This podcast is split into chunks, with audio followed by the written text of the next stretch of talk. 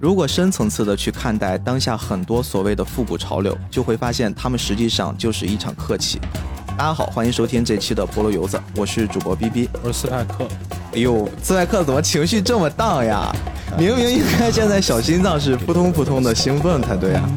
Okay, three, two, one, let's jam.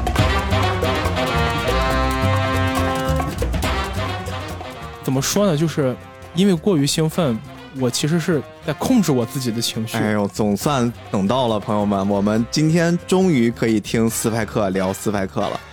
就像大家今天在标题上看到的一样，我们今天终于下定了决心，也觉得到时候了啊！我们决定在二零二一年的最后一次录制，也是大家能收听到的二零二一年最后一期节目里面，我们聊到了这个非常非常非常有名的神作《星际牛仔》，这也是斯派克同学的本命。See you, cowboy. See you together. 这个话一定要说。我前段时间发了这么一条朋友圈：人生听够了大道理，所以不想再听道理。因为不想听道理，所以喜欢《星际牛仔》。因为《星际牛仔》是一个不讲道理的作品。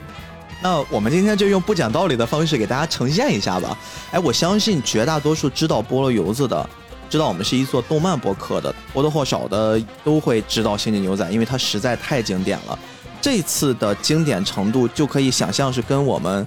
之前聊那个《宫壳机动队》哎是差不多的。因为《星际牛仔》它的这种影响力可不是局限在一个动画。一个动漫的角度，它是一个，我们真的把它称之为是艺术品的一种程度了。如果说动漫可以被当成第九艺术来说的话，《星际牛仔》一定是动漫这个王冠上最璀璨的一颗明珠。这是我对《星际牛仔》的评价。甚至如果你只看这部片子本身的质感，如果没有日语换英语来配音的话，你会觉得这部片子更像是欧美范儿。它不是一个日本导演应该拍出来的，也不是一个日本动漫应该呈现的风格。这部作品对我而言，我很难用一个具体的词汇，因为，因为我们之前聊过很多作品，有很多期你都会问我，让我用一个词来形容这部作品。但你如果今天让我用一个词来形容《星际牛仔》的话，我觉得一个词没有办法形容它。有些人可能会给什么浪漫啦、洒脱啦，或者是流畅了，就是各种评价。但是我觉得这些评价都用在《星际牛仔》身上，都不足以形容这部作品。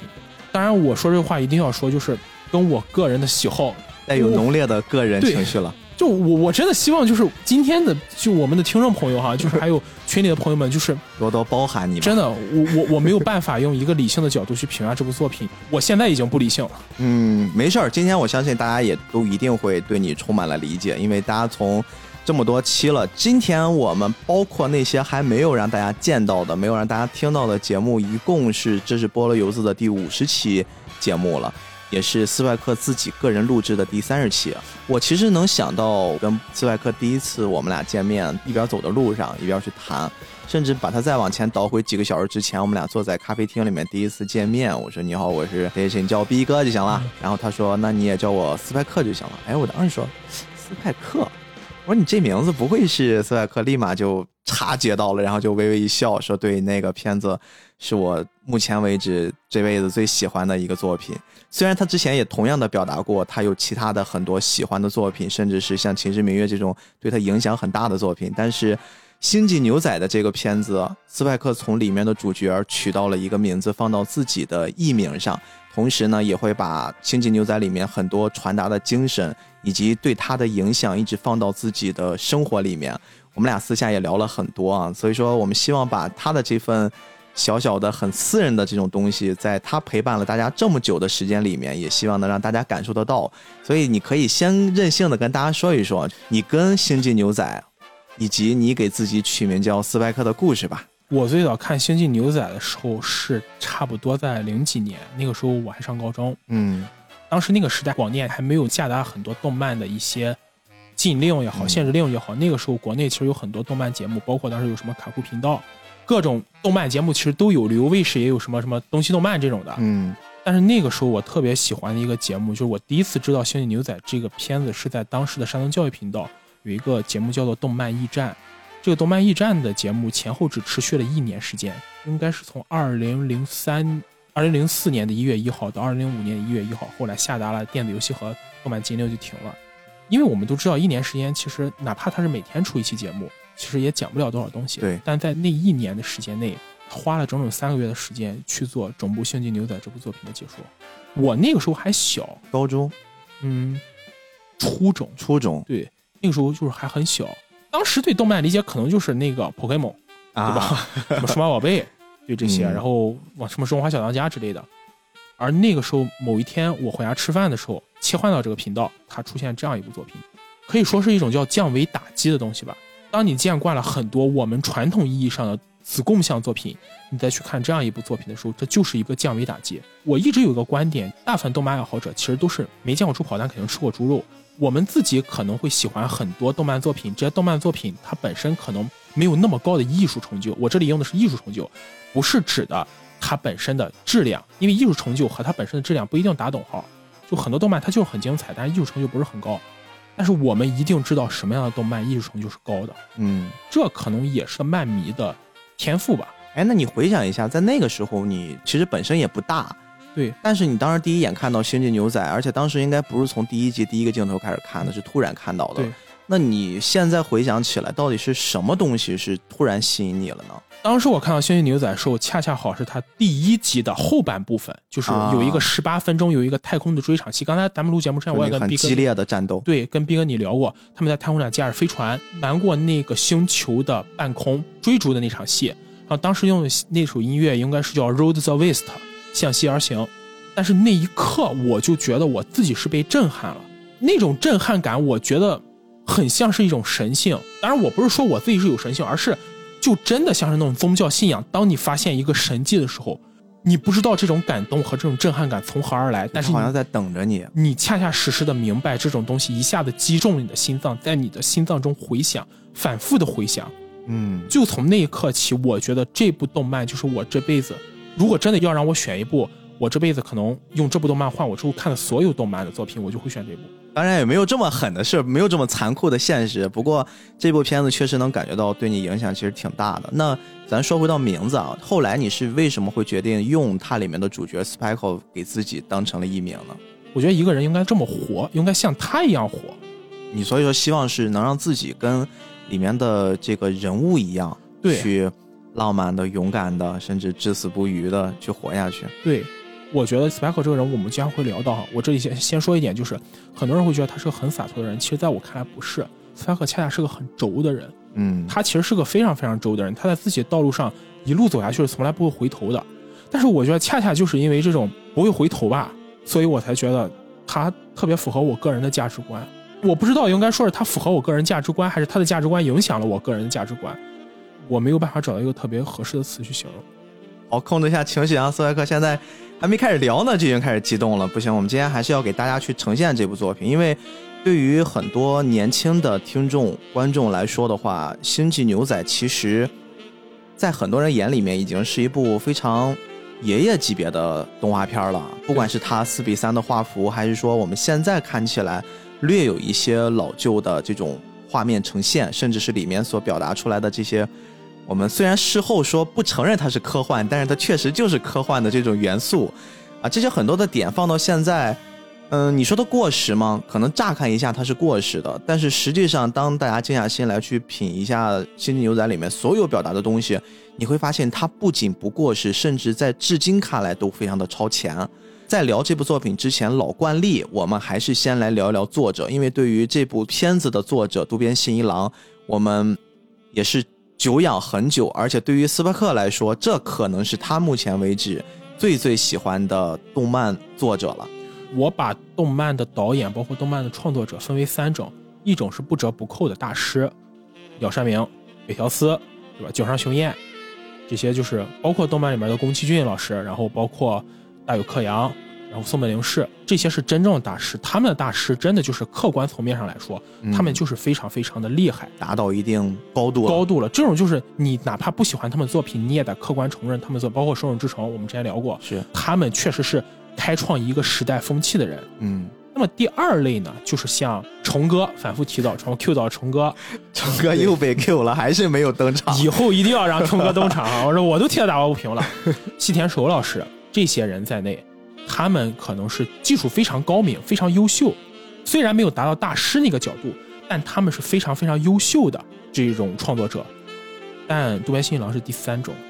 渡边新一郎属于哪一种呢？就是喜欢他的作品的人会非常非常的喜欢，不喜欢他的作品会觉得无所谓，这个不喜欢看呀。但他在他这条道路上，他的这种风格上已经走到了极致。嗯，而如果要在他这个风格跟他竞争的话，什么大师和优秀都不堪一击。他把这条路已经走到了一个极致，所以那些大师和这些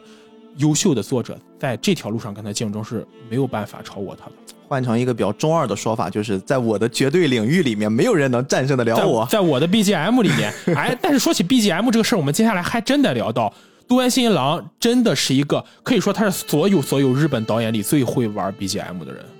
哟，这个逼哥最近被人称之为在播客里面比较会玩 BGM 的，我可能路线还有一点就是需要向渡边新一郎老师，你得再努力努力再努力。但是我我们其实今天主要为了聊渡边新一郎，你其实自己私下里面做了很多很多的功课，包括能有这样的一个人做出这样的一部作品，他的生平一定不简单。因为我们在最开始也说过，他其实不是传统意义上的我们理解的日本动漫作者做的日本动画片儿。对这部片子其实有非常强烈的国际范儿，甚至会欧美范儿看到了非常强烈的这种超脱于了我们这种亚裔文化一些在现在看起来都非常的时尚的一些元素在里面。这里说一个点来验证这点哈，我们一般都会戏称说整个就是在动漫世界里全宇宙都在说日语，但《星际牛仔》其实是个例外，因为在《星际牛仔》设定中，你会发现除了说日语，很多人说粤语。哎，你没有发现我这点吗？没有发现，我没有发你。去看第一集里面，第一集里面有一个设定，就是这些人在说粤语和日语还有英语三种语言才是当时宇宙的官方语言。我好像在画面里面听到了普通话，那个是粤语吗？那个是粤语，不是普通话。哦，我就觉得那个语言我特别的熟悉，而且对它会有很多那种霓虹的灯牌飘在宇宙里面，是中国字儿就很像是就是香港、广东那啊！块的风格。对对对对对对对，渡边新一郎可能是极少数把这个粤语抬高到了一种高度的，嗯，就是所以说，我觉得这一点其实非常非常不像日本传统的导演，但是这跟他的人生经历有很大的关系。我们一般概念里的动画导演出身无非这么几种啊，要不然自己就是漫画家转导演，比如说宫崎骏；要不然呢就是最开始做幕后做剪辑，慢慢转成动画导演的，比方说西田守老师。而渡边新一郎最开始他想做一个乐手，他想做一个乐手，对，渡边新一郎最开始是玩音乐的，他在大学时候就组织了一支自己的乐队，一直在玩音乐。而且渡边信郎后来在接受采访的时候曾经提到过，他最开始根本就没想做动画。逼哥，你发现没有？哎我们之前讲过很多人有想当作家的，嗯，有想做幕后的，甚至有做游戏的出身的成哥，对，还有就是纯粹的漫画家，但唯独没有讲过一个最开始想玩音乐的人，后来做了一个动画导演。哦，这个说实话跨好像有点跨太多了，因为我们之前提到那些多多少少是都有联系的，嗯，就你不管你是写小说也好，写小说也是画面 A 呈现 C 嘛 G N 嘛，A C G N，但是渡边新一郎是 music，要加一个 M，这个其实硬往里凹吧，其实还确实隔的有点远啊。就这没法凹，因为渡边新一郎是一个玩音乐的人，凑来去做了动漫，你就觉得哦，你这么一说，我好像再回想回想看到这个片子，我好像能理解了，就为什么他的这个片子里面音乐的元素，包括音乐的浓度特别高，你会感觉随处都可见的那种充满了音乐式的对于动画片的调侃。就我用这个调侃，其实并不是一个负面词，而是你们真的会从这里面看到大量大量的在其他的动画作品、其他的动画电影里面都看不到的音乐元素出现。所以我刚才为什么会用一个他是动画界里面最会玩音乐的导演？嗯，可以这么说，宫崎骏有久石让，新海诚有天门，渡边信一郎有自己就够了。所以简野洋子同学只是他的合作伙伴儿。一会儿我们会提到见杨子和渡边新一郎在创作这个《幸运牛仔》时候的一些故事。今天的故事非常非常多，一会儿会聊到。好哎呦，今天赚到了。你很难想象一个玩音乐的人后来会去做动画，但是呢，他在一九八五年的时候还真的转行做了动画。他为什么会从做音乐转到做动画呢？众说纷纭，但是一个比较靠谱的说法是，渡边新一郎缺钱。哦，他其实也是为了混口饭吃。，对，就是跟咱们之前讲过的，包括严明军老师不太一样。嗯很多人他都是奔着这条路我走不通，我要在其他路上获得成就。但渡边新一郎很明白的说，应该是那个时候正好是日本的动画产业已经非常非常发达了。嗯，日本音乐虽然非常的厉害，但是日本音乐的竞争要远比日本动画激烈的多，而且日本音乐没有一条比较成体系的产业链。非常卷。非常卷。而且我们去想一下，就是渡边新一郎真正开始做动画时候，一九八五年，那个时候正好是日本昭和时代的末期嘛，就是日本音乐达到了一个巅峰。那个时候，你如果真的想出道做音乐，要不你就纯做幕后，但你做幕后其实你赚不到多少钱；要不你就做幕前，但做幕前的话，你要转偶像。渡边新一郎那张脸，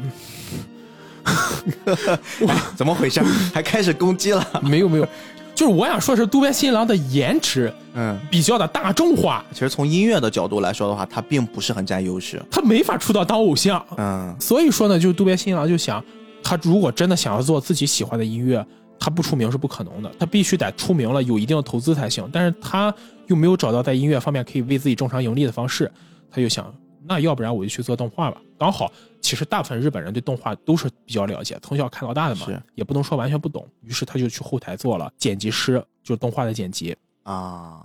然后在这个阶段呢，渡边信一郎就展示出了自己非常非常可以说是天赋吧。有的时候你不得不服的是，有的人他就是有天赋。虽然渡边信一郎最早是玩音乐的，但是你会发现他早期的几部剪辑作品做的都非常好，当时还叫日升嘛，而且他的剪辑风格真的就是那种行云流水。非常畅快，而且那个时候他就表现出了自己把音乐和画面结合的功底。你去看其他人的那个剪辑，无非就是讲剧情正常连贯下来，技术力塞高没有关系，技术力很棒。但是你要真说表现出自己风格，其实只能说中规中矩，很大众。但渡边信一郎的剪辑，你换过去看，真的就非常流畅，像看一部音乐剧一样下来的。音乐、画面的搭配，包括动作的剪切，还有原画，包括一些分镜的制作，你都能看出渡边信一郎把音乐和图形玩转到了一定程度，真的是达到了一种可能说出道就已经是巅峰的状态。嗯，哎，你刚刚说这个，哦，稍微我给大家拓展一下，因为很多时候在我们看来，一些所谓的跨行，可能他们需要一个比较长的调整期，或者说适应期，甚至是他们要先遗忘，然后再重塑这样的一个过程。但是音乐其实它本身是它的算是一看家本领，然后当他去做了剪辑的时候，我能理解他可能会有一些音乐方面的部分。自己的理解带入到了一个剪辑、声音、画面结合，会诞生一种一加一大于二的状态。其实这个事儿在我们节目里面，我当然不是说拿我去跟渡边新郎去比较，因没有为很多人不不，可以比真的没有，就是因为很多人在说菠萝油子的节目好像听感上会比较不错。我其实就用刚才那个例子跟大家举一举，因为我在剪辑的时候不会去考虑一个音频应该怎么剪，因为你如果要去考虑一个音频怎么剪的话，其实它相对来说音频有点大哈。我说一个播客怎么剪吧，我不会用播客的方式去剪辑，因为播客的方式其实它表达的一个主意是我只要是表达清楚了我们聊的内容，传播了我们的传播信息媒介就 OK 了。其实这是播客的一个基础，然后在这个基础之上，我们现在一直在去追求的就是，当我和斯派克怎么样能把我们聊天的内容配合我们聊天的一种最舒适的听感给到大家，因为我们两个都不是属于声音特别好听、普通话特别标准的人。最开始我的想法是用一些什么样的方式可以掩盖一下我们的缺点，让大家尽可能的听一听我们的节目。后来就会把视频的一些维度放到了音频的这个领域上来走，所以说大家会在我们菠萝油子的节目，如果你们戴上耳机会听的话，会发现我跟斯派克一边聊天的时候，好像情绪也在变。当我们俩很激动的时候，音乐可能会随之会起舞；当斯派克说一些很神秘的东西的时候，音乐好像也会变得有那么一丝丝诡异。再包括一些我们聊很大话题的时候，如果大家听得很乏味了，我们会用一些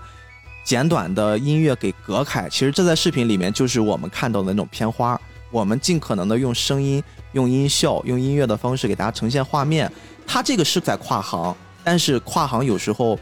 会让你感觉出超脱于在这个行业里面听到的一些其他的东西，会让你眼前一亮。我相信渡边新一郎老师的理解会比我远高很多。但是其实有些东西是相通的，不一定这个跨行会给这个行业带来的是一些负面的，会给自己带来的是磨难，有时候会让一些已经很陈旧的、已经很固化的东西带来一种重生啊。其实刚刚斯派克说这个东西，我稍微做一点补充，就拿大家经常在听我们节目做一个例子。其实逼哥，你咱也不能妄自菲薄哈。就是不管怎么说，你是街舞出身，渡边新一郎不是音乐出身，街舞了，那其实都一样。那街舞也要音乐对吧？对吧？都一样，都一样。我一定要把这个剪掉，我跟你说。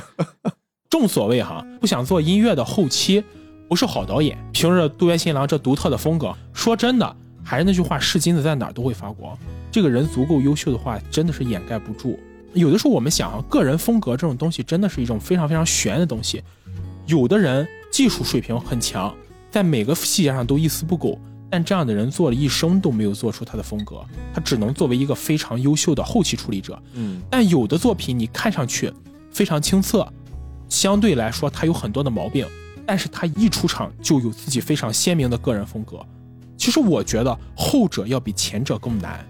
因为前者是一个训练的过程。我很尊重那些非常非常优秀的后期或者是幕后人员，只要你用心去做，一定会有成就。这其实是个非常好的，对我们大多数人来说都是达到八十分及格以上，其实是可以通过一些硬件、一些训练给达成的。在生活中跟其他人的竞争也好，我们生活中想达到目标也好，很多时候我们可能还没有到达谈天赋的程度，嗯，我们缺乏的只是努力而已。没错。而等到你努力到了一定程度的时候，其实这个时候对很多人来说就已经足够了。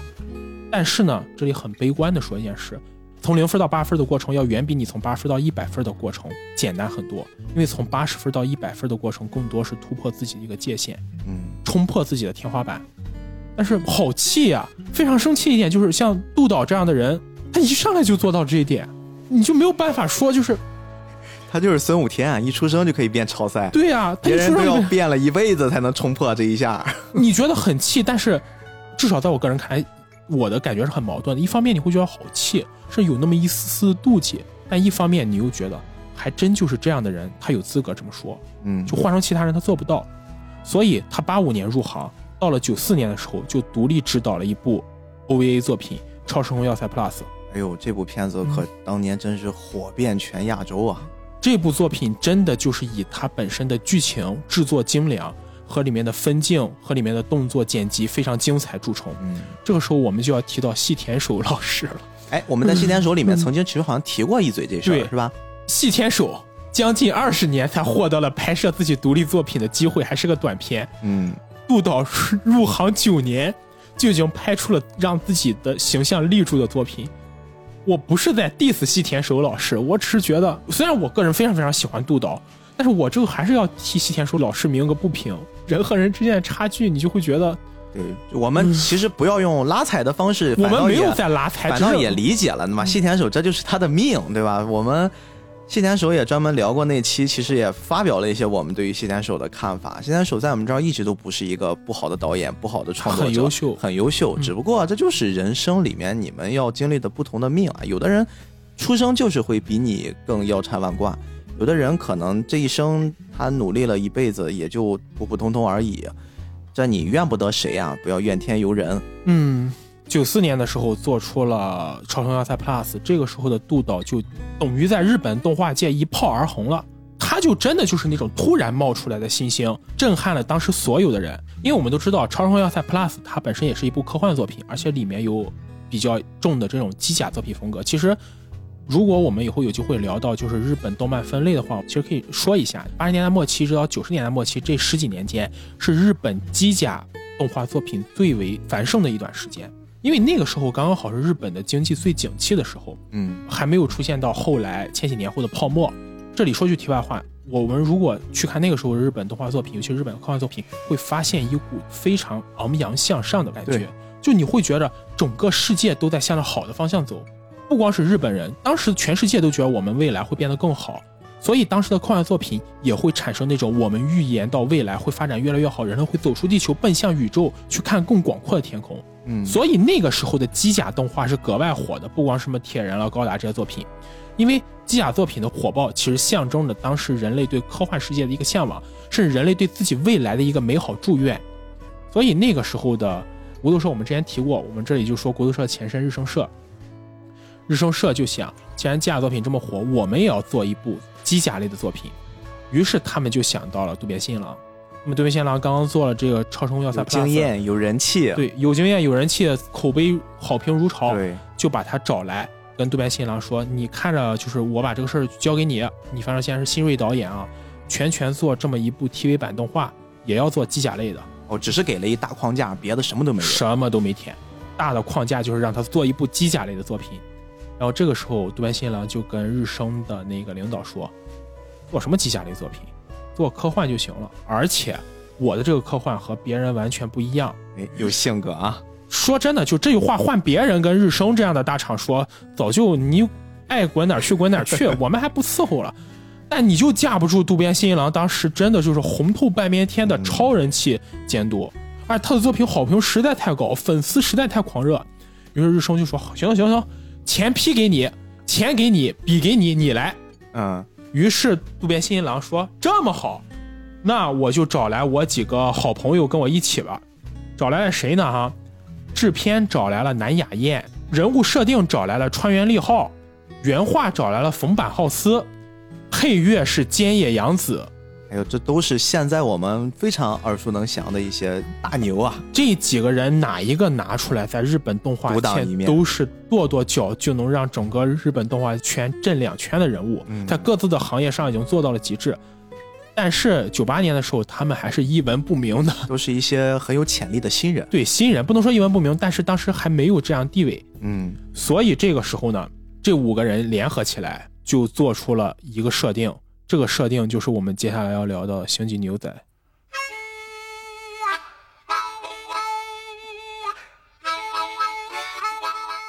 也就是说，当他们几个人凑到一起的时候，其实他们第一是先认同了在那个时间段之下渡边信一郎的一个想法，然后同时他们也希望能完成一部可能跟时代稍微有一些出入的很风格化的作品。当然，我们不说菅野洋子啊，菅野洋子是配乐，菅野洋子我会单独说。剩下这四个人，南雅彦也好，川原利浩也好，福满浩司也好，渡边信一郎也好，这四个人的特点就是不走寻常路，绝对不会按照市场的风向去做东西。他们要做，一定会做自己心里真正想做的，所以才会出现《Cowboy Bebop》这样一部作品。这里我们要提哈，《Cowboy Bebop》会被我们翻译成《星际牛仔》，Cowboy 当然是牛仔意思。很多人会觉得 Cowboy 后面这个 Bebop，它映衬的就是主角四人团加一条狗，就是这五个角色生活这艘船叫做比 Bebop。艘船嘛，但是这里我们一定要说，从名字开始，我们就会看出渡边新郎非常浓厚的个人风格了。他真的是一个音乐的狂热发烧友。Bebop 其实是爵士乐本身的一种大类，所以说就是渡边新郎用这个 Bebop 作为自己名字的这个命名，一方面是映衬了他们这艘船就叫 Bebop 号，但是另一方面也说明了这部作品本身的风格就是爵士乐为主的音乐风格。哦，这也是我们能在这个片子里面听到的各种各样的爵士音乐了。而且最关键是渡边新一郎把整个《幸运牛仔》这二十多集每一集的名字都是著名的爵士乐曲名。哎，这个也是我最近在看整理资料的时候才发现，因为我之前会有一个比较大的好奇点啊，因为这个片子我们知道它的版权是一个我们在互联网上消失已久的知名互联网门户网站叫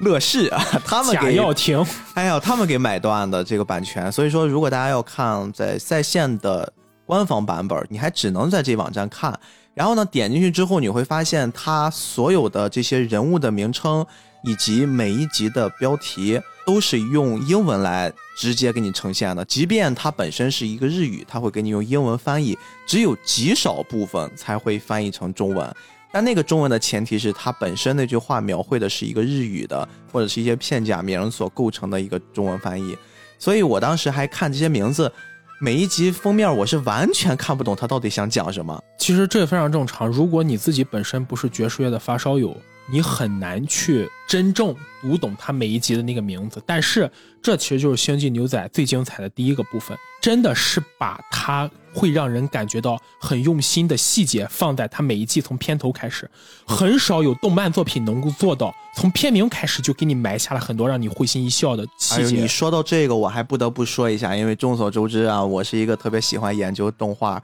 特别是优秀动画片头的人。《星际牛仔》的这个片头哟，真的是让我看第一眼就印象深刻。我不知道为什么，就是整个《星际牛仔》的片头给我呈现的，让我感觉它不再像是一部动画片儿，而是一部精雕细琢的像 MV 一样的呈现。它的每一个镜头在片头里面所呈现的，都是充满了设计、充满了创意的一些分镜，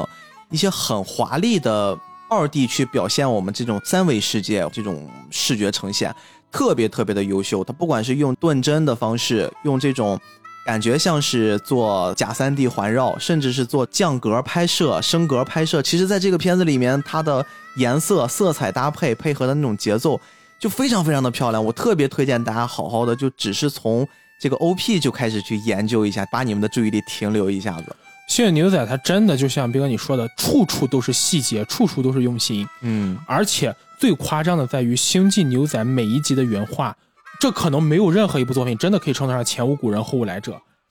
当年渡边新郎找来菅野洋子，要求他给这个《幸运牛仔》作曲。菅野洋子，当然我们对日本音乐有了解，都知道也是大师级的人物了。嗯菅野洋子就问怎么作曲，渡边新郎就说：“我对你的作曲没有别的要求，你随意发挥，但是我有一点，我要按照你的作曲来配原画。”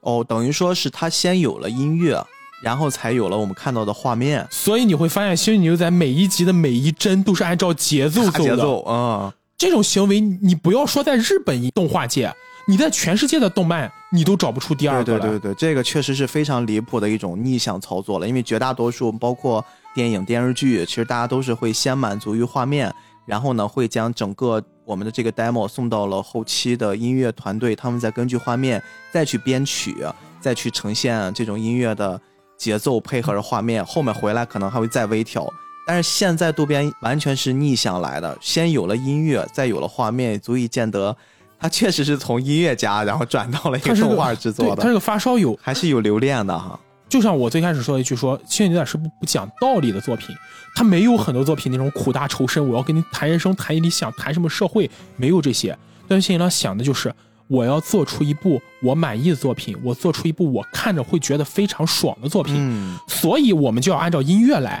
我们把音乐先写出来，我们根据音乐去做原画，再根据音乐去做剧情。所以你会看到整个《星际牛仔》，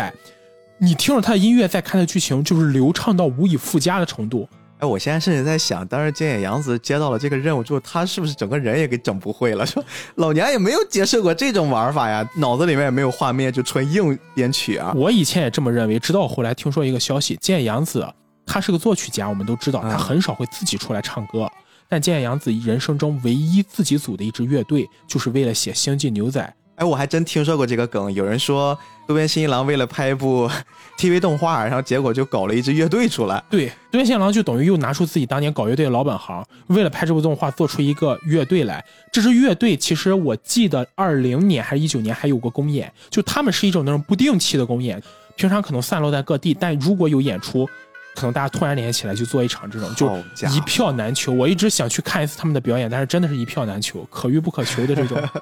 哎，人经常说谁谁谁夹带私货，夹带私货，这才是最大的夹带私货呀。其实我一直想说，夹带私货被人感觉出来和喷，是因为你夹的私货根本就不够格。就最近这词儿反倒变成一个贬义词了，我不知道为什么夹带私货现在从了别人嘴里面，你去贬低别人，你去阴阳怪气别人的一个词儿。其实夹带私货这件事儿，本质上还是因为你夹的私货不够出色、不够优秀，让别人觉得不舒服。对，到了像渡边新一郎这种程度，杜导和菅野洋子这种程度加私货，大家只会觉得很开心。就是爽，没别的。对，刚才聊到说，从他的每集名字中就可以看出他在这部作品中的用心。嗯，然后我们再来看剧情哈，在《幸运牛仔》剧情中，你会看到无数经典的致敬。在斯派考核第一集中的主角追逐的过程中，出现过三个穿着南美风格衣服的老头子。安东尼奥、卡尔洛斯和赵比姆。这三个老头子的名字，其实就是致敬了五十年代末南美爵士乐风格的创造者。Antonio Carlos Jobim，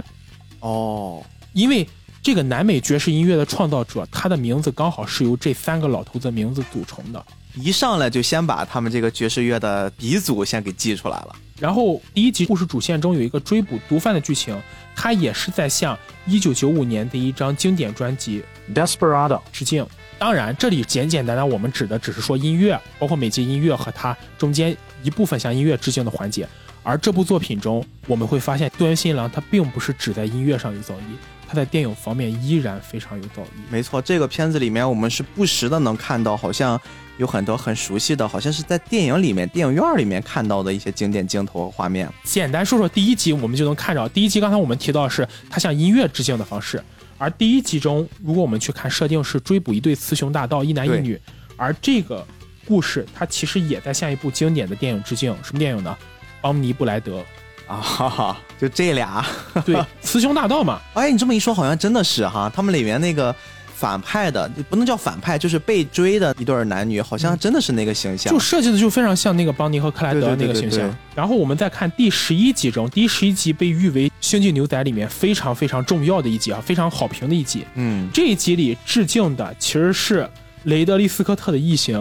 哦，这就是那个冰箱的那集是吧？对，龙虾藏在冰箱里，而且你会看这一集里面的整体风格就很像是异形拍摄那种恐怖感，哎，我现在终于知道他为什么要用龙虾了。因为很像爆脸虫。对呀、哦哟，这个真的是哦，吉米他那个冰箱最后打开的那一瞬间的那个画面，好像还真的是特别异形啊，就那种感觉啊。而在第十一集中，如果说拍摄风格致敬的是雷德利·斯科特《异形》的话，他最后那个重现，包括他那段交响乐的运用，嗯其实致敬的是一部更经典的作品，就是库布里克导演的《二零零一太空漫游》。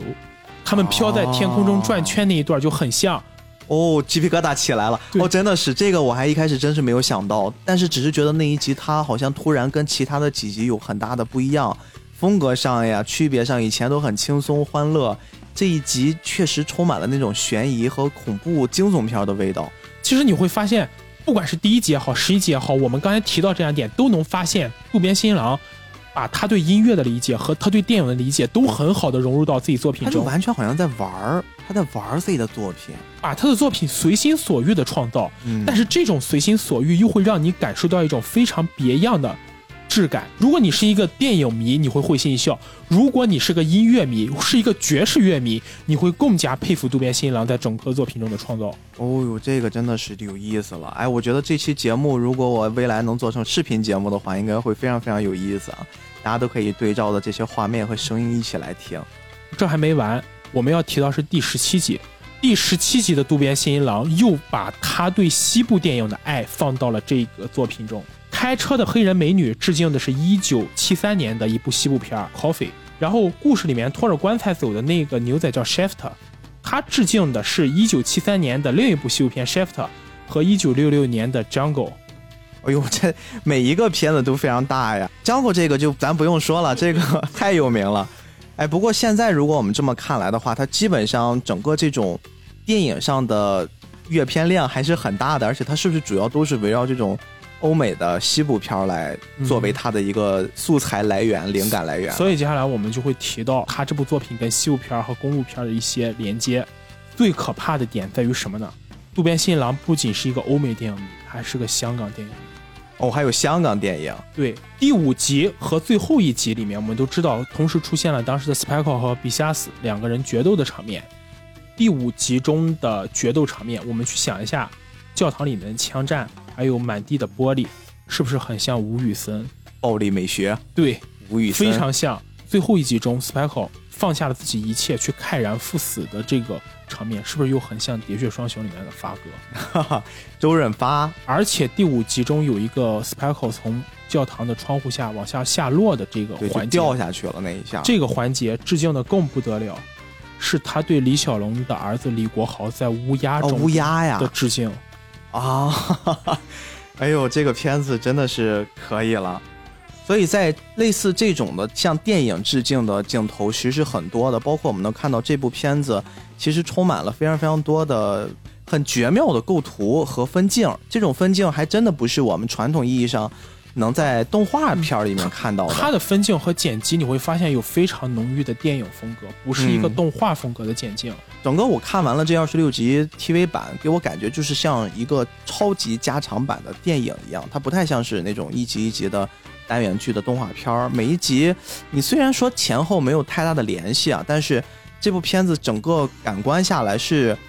在主线儿几个人，我们刚才说是四个主角加一条狗。他们各自其实也有自己的故事，而且渡边信郎会很聪明的把他们各自的故事不是放到一集里面完整讲完，你会看到他们像人物碎片一样穿插在每一集里面的不同小故事里面，偶尔亮一亮斯派克的一些回忆、一些人物经历，又亮一亮飞的一些经历，就是各种各样的人物穿插起来，会让整个故事错综复杂。二十六集看完之后，你会觉得很完整。但是他的这种叙事风格和整体的故事结构又不是会让人感到非常散乱，就是没有章法，而是把每一个细节都融入到了对于故事本身主线的诠释，而主线诠释之外，又加上非常多有趣的支线剧情，嗯这就导致整个《星际牛仔》的作品在故事结构和故事呈现上非常非常的完满，非常的完整，很饱和。可以说，它的二十分钟抵得上现在某些 对，信息量超级大，它确实是每一集的信息量超级大。今天我们做这期节目，不只是说给看过的人，我们希望能让更多的人都能去看一看当时九八年的这部神奇的动画片儿，它到底是一个什么样的状态。今天跟斯派克一起给捋了他们各自的生平啊，这样的话可能让大家更便于理解，并且呢也不耽误大家的观影体验。我们从四个主角入手，加一条狗啊，逐一的来说，把最喜欢的角色斯派克留到最后来聊。我们先来从最浅显的，就是那只小柯基来说吧，因为这个小柯基它出场就比较早，它好像是在第二集还是第三集，反正它出场特别早，一上来就有了。这只狗好像还不是一只普通的狗，这只柯基其实很有意思，它是在一次行动上就被救上了，它的这个比波普跟这个街头还有斯派克两个人作伴的这么一只狗，但是它也不是一般的狗，它本身是一个实验诞生的实验品，所以它比一般的狗智商要更高，还能在一定程度上跟人来交流。所以我们平时看到这个狗在这个片子里面对着它们汪汪叫，其实都可以带入它们是在沟通的，或者它在传达信息的。对，而且这个狗会把自己一些知道信息告诉斯派克和杰特两个人，所以会帮助他们在整体的这个故事中解决一些问题中起到一个很重要的作用。嗯，其实这里我们就要切入到《星际牛仔》本身的一个故事大背景了。平常叫它《星际牛仔》，《星际牛仔》为什么星际？为什么在星际中会有牛仔？要把这个介绍清楚，大家才会知道这讲了个什么故事。《星际牛仔》发生在一个近未来，不是几千年以后。它的故事主线其实是发生在二零七几年一直到二二几几年这个阶段中，虽然也是几十年、一百年后吧，但是也不是很长。在这个阶段呢，因为人类开发出了一种通过星际之门，有点类似于那种星际跃迁的技术，用这个相位差空间的这种技术呢，可以开发出在星际间可以自由航行的方式。哎，大家可以理解就是哆啦 A 梦的任意门，对有点像那么一个东西了。在这个地方开了一个门，然后可以通过这个门直接到其他星球上。嗯那么这样自然就提升了人类跟宇宙中其他地区的这么一个交流的方式。但是呢，在开发出这个相位差空间门的过程中呢，出现了一次事故。这个事故导致了当时的月球破裂，月球上的碎片就掉落到了当时地球上，嗯这样就导致了人类在地球上的文明基本上被彻底毁灭了。嗯那么毁灭之后残存的人类肯定就不能在地球上接着居住了。刚好又有了这种相位插门的这种移动方式，他们就通过这种相位插门不断向太阳系的其他星球扩张和居住。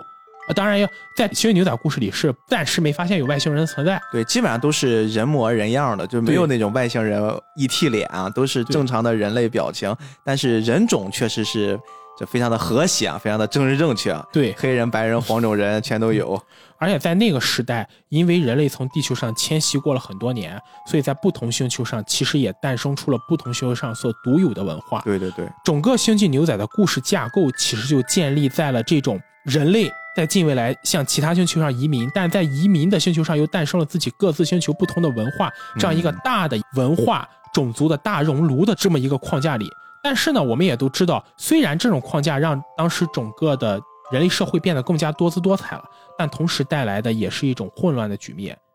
因为在不同星球上生活，尤其是当生活空间扩充到了整个宇宙和整个银河系，包括整个太阳系的过程中，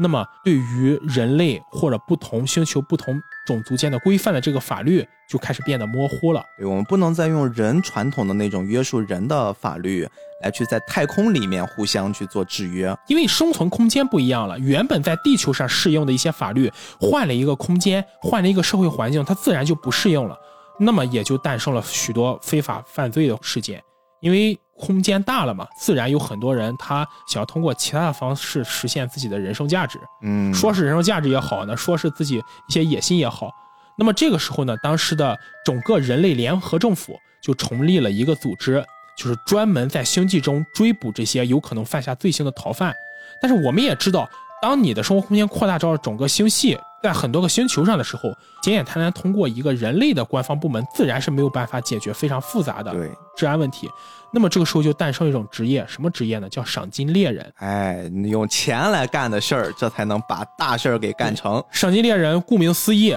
人类联合政府出资雇佣这些人抓捕这些罪犯，抓捕这些罪犯之后呢，上我们这里领赏金，重赏之下必有勇夫，所以说这个行业就这么诞生了。这里说一句题外话，我最早在看《幸运牛仔》这部片子的时候，它的翻译就是“赏金猎人”，也就是说这部片子其实有两个翻译的，一个叫“赏金猎人”，一个叫“星际牛仔”，嗯两个翻译其实同一部作品。啊，就是一开始会直接把他们这个职业当成标题。所以在这个大背景之下，我们今天就来聊一聊几个角色啊。刚才我们其实聊一聊这个狗狗，这个狗狗它本身也不是一只普通的狗。刚才斯派克说了，它是一只拥有超高智商的一个数据狗啊，它还有自己的人类名称叫爱因，对特别可爱那只小小短腿儿，屁股又很大，然后整天在这飞船上溜达过来溜达过去的这么一小狗。这个小狗它有什么特殊的经历吗？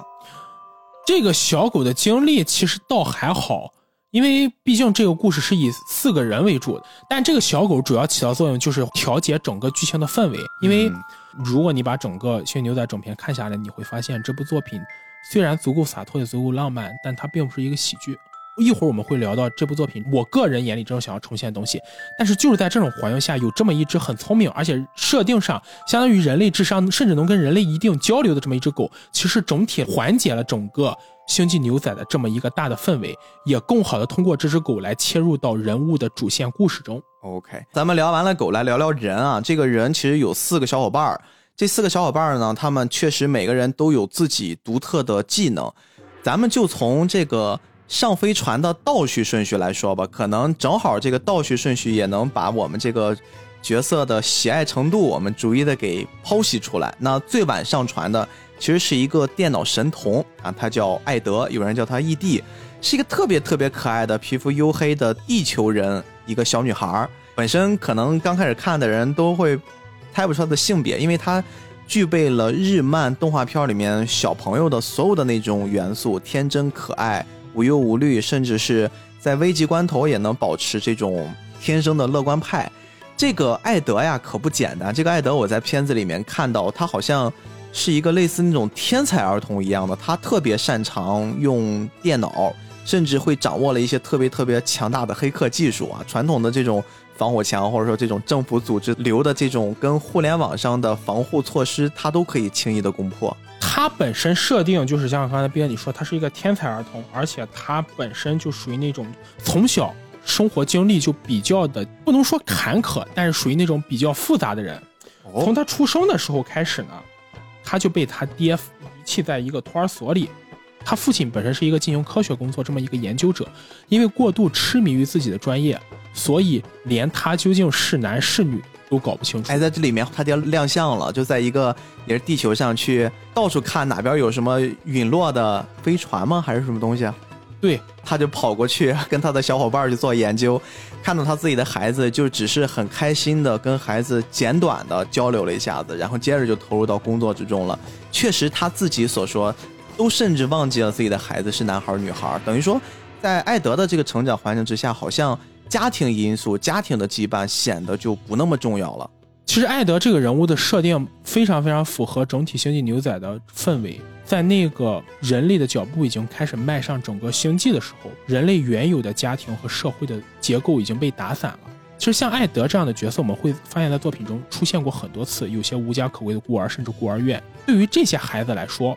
家庭这种社会模式本身就已经成为了一个传说。对他们来说，他们从小所见到的都是跟自己一样遭遇的同龄人，他们没有对家庭的意识。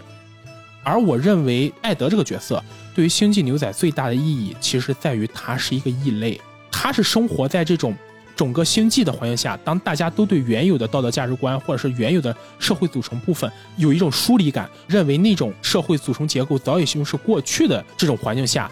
他是一个在内心依然坚持想要找到自己家庭的人。嗯，所以艾德恰恰是这四个人中最不像这四人组中重圆的一个。而且这个小孩儿，你看他的身份也特别有意思啊。当整个人类社会已经全部通往宇宙了，就地球不再是人类最核心或者理念里面的家园了。艾德恰恰就出生在这个地区，对，他也恰恰就是在地球上成长的一个小孩儿，而且他有着跟绝大多数人不一样的这种属于地球人才有的家庭环境，因为我们很少会在像斯派克呀、像在飞呀、像在。杰特他们身上能看到有关于家庭的，他们可能还会保留人类为了繁衍或者说人类本能的这种爱情观，但是好像家庭所有的这些羁绊和线索都只放到了这个小小的孩子身上，这个孩子又没有我们传统意义上孩子和父母之间的那种家庭观念，他就造成了一种特别特别强烈的矛盾感和这个世界的冲突感。如果要让我找一个词来形容艾德这个角色在《星际牛仔》的意义的话，我认为是羁绊。其实我们去说《星际牛仔》是个不讲道理的片子，但它本身给人的感受中其实潜藏了很多渡边新郎想要表达的东西。当然，这个可能很多人会觉得是过度解读哈。比如说我自己的看法，在这部作品中，地球是一个被人类抛弃的家园，很多人类已经不承认地球是自己的故乡，甚至有很多人都会觉得地球是哪里，从一生中没有去过，对这个东西没有概念。但在这种情况下的艾德，看上去好像有的时候会脱线，有时候很洒脱，甚至有些缺心眼儿。咱们说，但是其实艾德的心里一直怀有对家庭的追求，而他这种对家庭追求，恰恰是在那种社会整体结构被打散，整个世界处在一个虽然多姿多彩但非常混乱，大多数人都像一个浮萍飘着的时候，在艾德身上你会看到有一个根在联系着他和他的血脉。嗯，就他是星际里的地球人，他是一个有家但是又没有家的人。有家指的是他一直怀念着地球，他一直有一种很坚定的我是从地球来的这种感觉，我的根脉在地球。但他没有根，又在于当所有人都认为地球已经不再是我们的家园的时候，所有人对地球、对家庭这个观念、对原有的社会形式已经无所谓的时候，他就变成了一个异类。就是在我们现在最习以为常的这一切，好像在那个世界已经不存在了。大家已经不接受地球是适合人类居住的家园了，而且我们能看到，确实如此，地球已经破烂不堪，真的没法生存了。反倒是别的那些星球，好像每一个都还不错啊，每个上面都，要不然就很辉煌，要不然就是那种破破烂烂的，但是至少都可以住人啊。只有地球是最不适合居住的。所以说，艾德的这个身份确实能让我们感受到很大的不一样的这种感觉。即使是在这种科幻的环境中，其实艾德身上也会让我们感到一丝跟我们这个时代，我们去观看《星际牛仔》时，跟我们当下的人有连接，有联系的这种温暖感。没我觉得这点其实是艾德这个角色存在的意义。嗯，咱们聊完艾德啊，其实要说一个，哎呦，我个人非常喜欢的，哎，我们的这个美女飞，哎呦，我太喜欢这个角色了，因为之前在看了很多日漫里面描写的这种女性形象，好像潜移默化的从创作端就已经开始给这些形象打上了一个标签儿啊，她是一个可爱的，她是一个性感的，她是一个御姐范儿，她是一个萝莉范儿。但是我不知道斯派克有没有跟我一样的认同观哈，就是飞这个角色出现的时候，你总会感觉她好像集成了女性很多元化的一面在身上，比如说她自己的服装造型，她自己的打扮，包括一些特别的镜头给到她的时候，你会觉得这个女人极其性感，这个女人极其充满诱惑，但是又从飞本身自己的一些呃日常的举止上，你会感觉她是有那种小女人一般的可爱。但是再从飞他自己的一个类似自己人物故事吧，我们会知道他其实这个肉体年龄吧远远超于其他的主角，他是一个被冰冻的人体，就很像美队那种设定。对，这种矛盾点在自己身上，反倒塑造了这个女性形象一个特别丰满的、特别立体的。她不再是一个单一的画像，她有可爱的一面，她有性感的一面，她也有像女生一样贪吃的一面，甚至也有像这种女性成熟的思考的这一面，非常非常多元化。所以说，这个角色在主角团加一条狗里面，我反倒是对他特别特别向往啊！这个向往是很多方面的。这个点我们再给他延展一下，就是不得不说到飞的一个身世啊。飞是一个什么样的人？他一直在探寻什么？他一直在思考什么？我给他的定义更多的是寻找。刚才我们说到艾德是一个跟这个时代没有联系，但他跟前一个时代紧紧相连，这么一个有存在感、有温度的人。非更多给我的体现是他的迷茫，很多人一直在说飞在寻找的是自己的过去，我认为不是，飞在寻找的其实是他存在于当下的价值。与其说他是在追寻过去，不如说他一直想要用追寻过去的方式来寻找到自己活在当下这个时代的意义。飞其实是一个五十多年前的人，就半个世纪。按我们的说法，就是在人类还没有开发出这种相位门差异旅行的时候，它就存在了。在那个时候的飞，因为他当时得了一个很严重的疾病，所以他的父母想要医治他，就给他找了当时最先进的科学方式。但是因为这种医治方式出了事故，所以不得不把飞冰冻起来，想让飞等到后来有能够治疗这种疾病的时候医，疗条件发达了，再来去治疗它。他们家其实本身是不是应该条件也比较不错他父母都是那种很有钱的人，啊？贵族家庭。对，但是后来呢，因为各种原因，就是飞就一直被冰冻住了，没有人去唤醒他。因为各种事故吧，他的父母相继离世，嗯，他自己也被一直冰冻住，一直到了 Sparkle 和街头他们俩存在这个时代，就是兄弟仔主线剧情的时代才复苏。他最开始复苏的时候是非常茫然的。我们要知道，飞被冰冻起来的时候也不过才二十多岁，对，这个时候的人，他其实对社会，包括对当时的价值观，没有一个非常明确的认识。对，没有成一形。更何况重新复活的飞，他生活在了一个截然不同的时代。嗯我们去想象一下，如果把我们现在冰冻起来，不用久，放个十年再把它复活，我们经常会看到这样一些故事，就是因为冤案被抓到那个监狱里的人，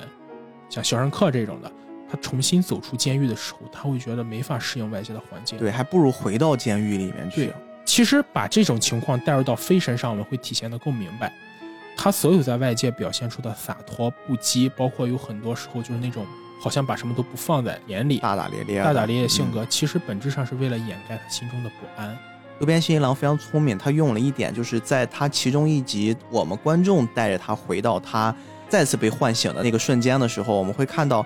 飞其实很理所当然的觉得这个时代我其实都已经接受了，我唯一缺少的就是我对于过去的一段回忆，我可能想不起过去的一些事儿了。但是你看这生活不就这样吗？你看那边不是一个什么电饭锅，对吧？这儿不是一个一个什么就是他自己会认定了周围很多的一些器具，我们观众也跟他产生了一样的观点之后，会发现好像还不是。渡边新郎跟我们开了一个玩笑，当我们所有人跟飞一样认为那边是一电饭锅的时候，我们打开发现那是一洗衣机，然后他指了一个东西，非说它是一个什么棒。然后呢？但是我们观众现在的这个角度看起来像是一个电动牙刷，但其实，在未来动画片里面描述的那个未来，它是一个类似体温探测器这么一东西。就是渡边新一郎用了一种像是在跟我们开了玩笑，稍微玩弄了一下观众的表达逻辑之下，让我们看到了时代的一个快速发展。我们一个人跟时代脱节了，跟大环境脱节了，你非常习以为常的一切，但是在那个时代完全变了之后，那种茫然给我们营造了一种新的思考，就是如果我们像飞一样是一个被冰冻的人群，我们在五十年之后，甚至一百年，甚至更长久的一时代再醒来。你是不是可以接受这个时代？而且你所追求的那个过去，对飞来说是二十年，但是对这个时代来说，那可是五十年，甚至是七十年的长度。那这些长度你再去找回来，我适应当下和适应我二十年前的那个时代相比，又算得了什么呢？这个点会让我想的非常非常的深远。除了这一点之外，我还想到了一些其他东西。回忆其实对每个人来说都是一种非常玄妙的东西，它是连接你未来和过去的桥梁。当一个人失去回忆的时候，很大程度上给他自己带来的并不是手足无措的感觉，而是一种奇特的失落感。我们走在一条路上，我们会觉得我们双脚是踏在地面上的，是很坚实的。而踏在地面上这种感觉，是因为我们知道这条路我们熟悉，所以人都会有这种在一个地方熟悉了很久，他就不想离开的感觉。这还是在我们的地球时代。如果星际时代呢？可能对星际时代的所有人来说，离别都是一种常态。我今天跟你见面，明天跟你告别，可能我们这辈子都不会再相见了。对，但是对于飞这样一个人来说，他是活在前代的人，对他来说，离别两个字是很难说得出口的。《星际牛仔》里有一首歌，其实让我感觉非常深刻，可能这首歌是我最喜欢的音乐之一吧，叫《Adios》。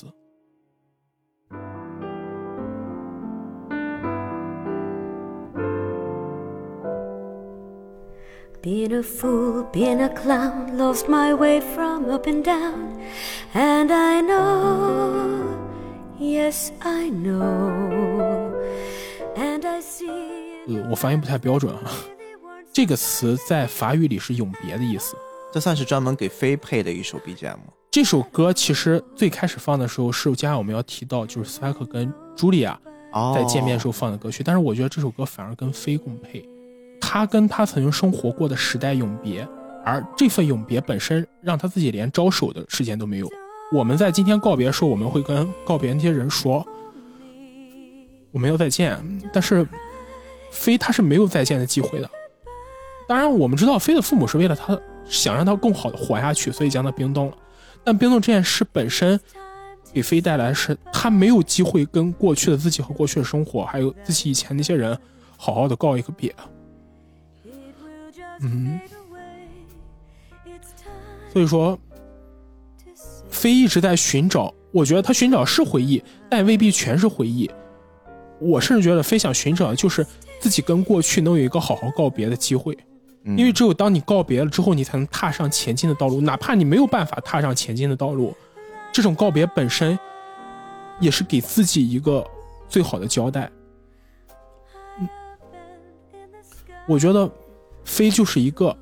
想要跟过去招招手，但是怎么也挥不出自己双手的人。他在整个这个故事里面，我们能看到很长的一个篇幅里面，他都是会穿插的他自己的跟回忆相关的片段，比如说一些录像带，比如说他闪现了一些童年的成长画面，比如说他会有一次亲身的找到了自己曾经居住过的那个家园，但是当他发现这一切他都找到了，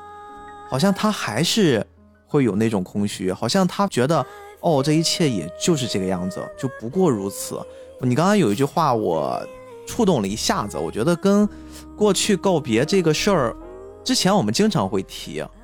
但是你仔细想想，跟过去告别这件事儿，它能说得通，它能成立的前提到底有多难和多不可能？跟过去道别代表的是你，首先是放下，其次是遗忘，再最后可能是。你的一种坦然，但是你会发现，放下、遗忘和坦然，任何一个词儿，好像对于一个人、一个活生生的人来说，都极其的难。我们在跟我们身边的人告别的时候，我们都会用“再见”这个词。再见是一个非常美好的祝愿，对对，就是我们希望下次可以再见。但对回忆来说，其实没有再见，只有永别，只有后会无期。飞想寻找的，我想不一定是再见，我觉得。对飞来说，他想找的或者他想告别的，一定不是再见，而是真的想要把自己放下。我没有办法生活在过去，我想留在现在。但是这个悖论就是，我想留在现在的前提就是，我要去跟过去做成一个和解，我要跟我自己做成一个和解，我要跟过去的人生达成一个和解。要不要先控制一下？不然都是你的鼻涕了。不好意思，没事，你就继续真感情就行了。所以在看到飞的时候，我觉得他的一些经历，其实真的对这部作品来说，是在洒脱背后蕴藏的沉重或是悲伤。这样说可能有点矫情，但不是。我觉得《星际牛仔》不是一部矫情的作品，他的这些感情真的就是千人千面，你要真正去感受到，才可以体会出来的。在飞解决了这一切看似自己。整个伴随我们视角之下成长的最大的问题，就是我是谁，我的经历是什么之后，反倒才开启了星际牛仔的一个新的征程。这些新的征程，其实在我们看来好像又没有那么重要，因为观众往往会带入到作者会给我们设定的那个我希望你能看，我希望你想看的画面。我们可能很多观众就想看飞到底是谁，飞到底给我们铺设的那些。不一样的旅程，飞给我们呈现的那些社会经历是什么样子？所以说，整个其实，在飞的这个角度之下，大家或许可以把自己也抽离出来。就是我一直觉得，在看呃一些作品的时候，最好的一种欣赏角度是你进去了，就你真的沉浸进去，你把自己也带入到主角，你把自己也带入到一些角色当中。但是你进去之后，有时候你会被作者所给你勾勒的那种。他想给你呈现的世界给迷惑住，往往我们会看不到在这个故事里面的真相，但是看飞的这条线儿，反倒是你应该跳出来，你不应该跟着飞一样一直在探寻他的过去，因为你会发现，作者真正可能是希望我们不要像飞一样那么去沉溺于自己的过去，你的过去其实已经发生了，而且你不确定你找寻的过去真的是你这辈子你的这个人生里面最大的那一环。如果《星际牛仔》真的想要表现洒脱的话，其实我觉得渡边信一郎真正想通过飞告诉我们的才是洒脱，哎，就是因为飞这个人一直在寻找自己的过去，所以他的洒脱才来的难能可贵。嗯，他跟其他人是不一样的。我们刚才聊到艾德，艾德跟过去是有一条明确的线在牵连着的，他无论怎么走，就像风筝一样，这条线会牵着他回到他的故乡，他的地球。而飞他没有线，他的人物出现也很凭空出现，对，突然的就出现了一个大美女，突然的跟主角团照面，突然的就加入到了这个团队里面，然后变成了朝夕相处的小伙伴儿。其实如果你看到最后一集，你会发现飞在跟 Spike 见面的时候，他是想阻止 Spike。没错，是他的不希望 Spike 跟自己一样有那种对于过去的太执念的留恋。走到这个地方的时候，其实飞已经开始跟自己和解了。没错，但是无奈的是，我们一会儿要聊到 Spike，他不是这样一个人，他没有办法跟自己和解。但是在聊到 Spike 之前，我们还是要先提到 Jetto 哎呦，这个硬汉，这绝对是一个硬汉的形象啊。因为 Jetto 可能是整个星际牛仔中唯一一个真正能够做到放下的人。Jeto 这个角色，他在我们所有的这些作品里面，我们看到那种经典的四人小队、五人小队里面，都会出现这么一个大哥硬汉的形象，啊，一身很健壮的腱子肉，然后呢，一个 已经头顶秃到不行，但是其他地区的毛发非常浓密啊，大胡子。他还有一个很现代的这种装扮，就是他的那是左臂是吧？对，是只一只。他原本是一个警察，在追捕逃犯的过程中失去了一条胳膊，所以他会装上一只一只。后来呢，这个警察丢掉了自己的工作，然后换了一个全新的职业，就是我们现在说的这个赏金猎人。Jet 这个角色，他颠覆了一些我对于这种肌肉硬汉的传统概念。因为这样的角色在我们的概念里，可能最喜欢就是健身练战斗在第一线，哎，那种状态。但是街头本身其实是属于整个比波普号上的一个指挥官的角色，负责运筹对对帷幄。对对，而他最大的爱好其实是修剪盆栽，他有一个休息室，然后里面种满了那种盆栽，没事儿拿一小剪刀就去给他修剪修剪。而且喜欢做菜，会做没有肉丝的青椒肉丝。这也是我们在第一集里面看到他给斯派克第一次亮相的时候，就炒了一盘全是青菜的青椒肉丝。但其实他可能是四人组中唯一一个真正能放下的人。嗯，他为什么会选择做赏金猎人呢？不是因为他失去了一条胳膊，而是因为他跟他的前妻最后分开了。其中一集中聊过他跟他前妻的故事，这样我们看起来可能是因为他是因为感情，但并不是纯粹因为感情。他最开始做警察的时候是一个非常尽职尽责的人，对，所以因为这点，他跟他的前妻在感情上出了一定的问题。我们可能觉得这个故事会很烂俗，但是我觉得感情这种东西，无论在什么时代，都是很现实的。两个彼此很相爱的人，可能也会因为生活中的琐事，最终渐行渐远。我们不能说 Jeto 真正的放下了他对前妻的感情，甚至我们也不能要求真的把感情这种东西放下。至少对我个人来说，我认为用“放下感情”这句话来形容一个人是不确切的，因为感情它是一个时代发生的东西，它不可以遗忘，也没有办法真正从你生命中抹去。关于他的这个故事，在他跟他的前妻发生的几乎同一时间，他在工作上面也经历了一些挫折。他曾经在追捕一名逃犯，这个逃犯也确实是看起来就是一个狠角色啊。这个逃犯呢，在一次几乎是把他逼到了绝境的时候，摘头突然发现自己好像中了埋伏，进到了一个进退两难的一个场面上。他一直以为呢，这一切都是他被人出卖了，出卖的人就是他追捕的那个逃犯。但是，当我们随着故事线走到了非常非常多年以后，当他不再是警察了，当他变成了赏金猎人，他再次有机会和他之前的同事，然后联手再去追捕这个逃犯的时候，他发现了真相。真相是什么呢？当年他自己中的那个埋伏，丢失了手臂。其实真正陷害他的人不是逃犯，而是他自己的搭档。他曾经的搭档，这一切的反转，其实，在我们观众的角度上来看的时候，会觉得一些难以置信。包括整个氛围给描述的这种感觉，我们再带入到斋头这种硬汉的身上，他的一种恪尽职守的一个好警察的形象里面，我们会能立刻的感觉到他自己受的伤有多深。然后同时再带入另一条主线，就是关于他的这个家庭线、爱情线的时候，哎，你好像发现这个男人也有那么一些隐忍和温柔，但是他这个温柔伴随着他那种壮汉的外表，他好像不太适合去张口说出来，就化作了跟妻子之间达成像约定一样的一块怀表，那个怀表上面有一个时间一直在跑，他们也彼此约定，就是这个时间其实一直在跑，预示着一切可能都会过去的，会用时间来冲淡一些东西。啊。但是我们看到他跟前妻的那条线的时候，当他们又过了许多年再重遇，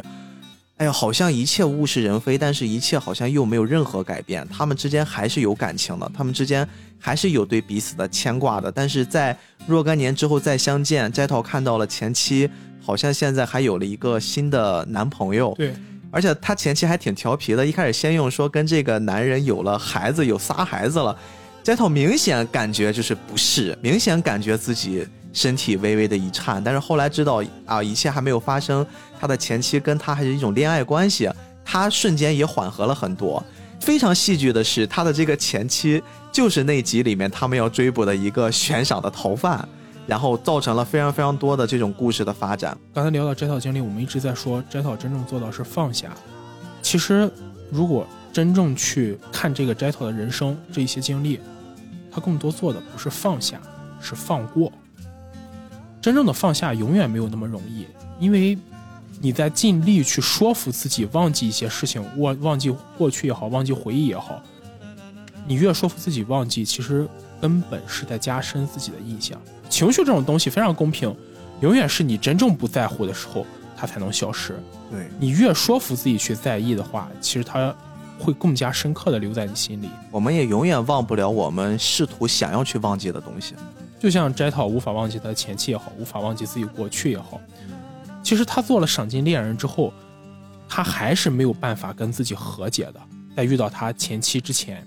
但最后他其实是放过了。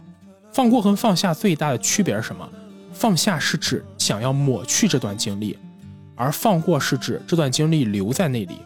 我不去想，默认它的存在，但我不再将它做成我生命中的一部分，尤其是把它当成我生命中的烙印。所以有的时候我们经常会去谈，面对不管感情也好，经历也好，你要放下。如果刚才我们去说飞的话，飞是在不停的寻找，那么对于 Jetto 来说，他真正做的就是不再去寻找那些看似能够说服自己的真相，而是让真相也好，过去也好，都留在自己的心里。伤口好了，但伤疤还在，但是已经不疼了。留下伤疤未必是件坏事。因为伤疤本身也是你人生中经历的勋章，你要把伤疤抹去的同时，其实是等于把你自己曾经经历过的所有东西都清除掉，也不能说清除掉，就是它永远还在，但是你会不断的将伤口撕裂，去告诉自己，自己永远停留在过去，没有办法向前看，而且这段经历又不能像那种被遗忘的东西一样，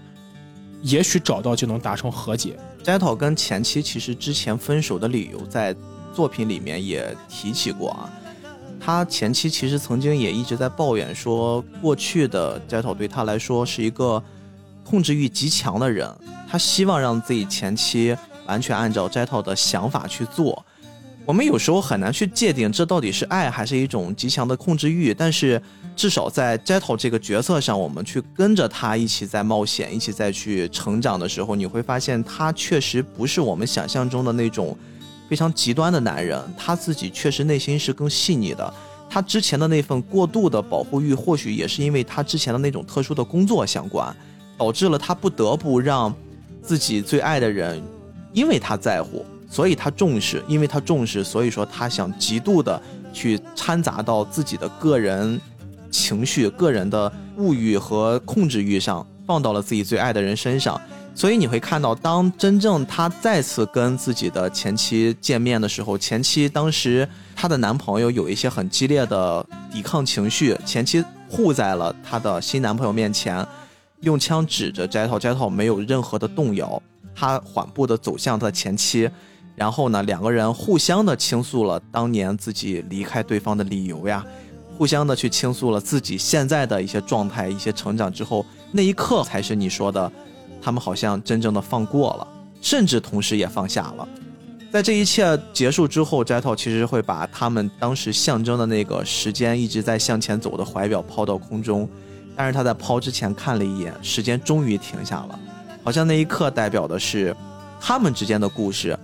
在之前的那段经历为背书的前提之下，已经画上了一个比较好的休止符，但是在未来，两个人还会以各自独立的人格、独立的生活方式继续向前走着。这是一个非常非常浪漫的，属于这种中年夫妇的独特的小浪漫情绪。这个是我在那一个小小的篇章里面能看到的。我之所以说斋套不是一个很狂躁的、控制欲极强的男人，是因为在日常的生活里面，刚才除了我们说到他会照顾自己的那些盆栽之外，你会看到他对于整个飞船运行、日常维护，包括一些杂事儿上打扫卫生、做饭。他全部都是亲力亲为，甚至他的包容，他包容了像 Spike 的这种散漫，他包容了像飞的这种无理取闹，甚至是他包容了像艾德和小狗子他们整天在这个本身就不是怎么很太平的飞船里面的这种顽童般的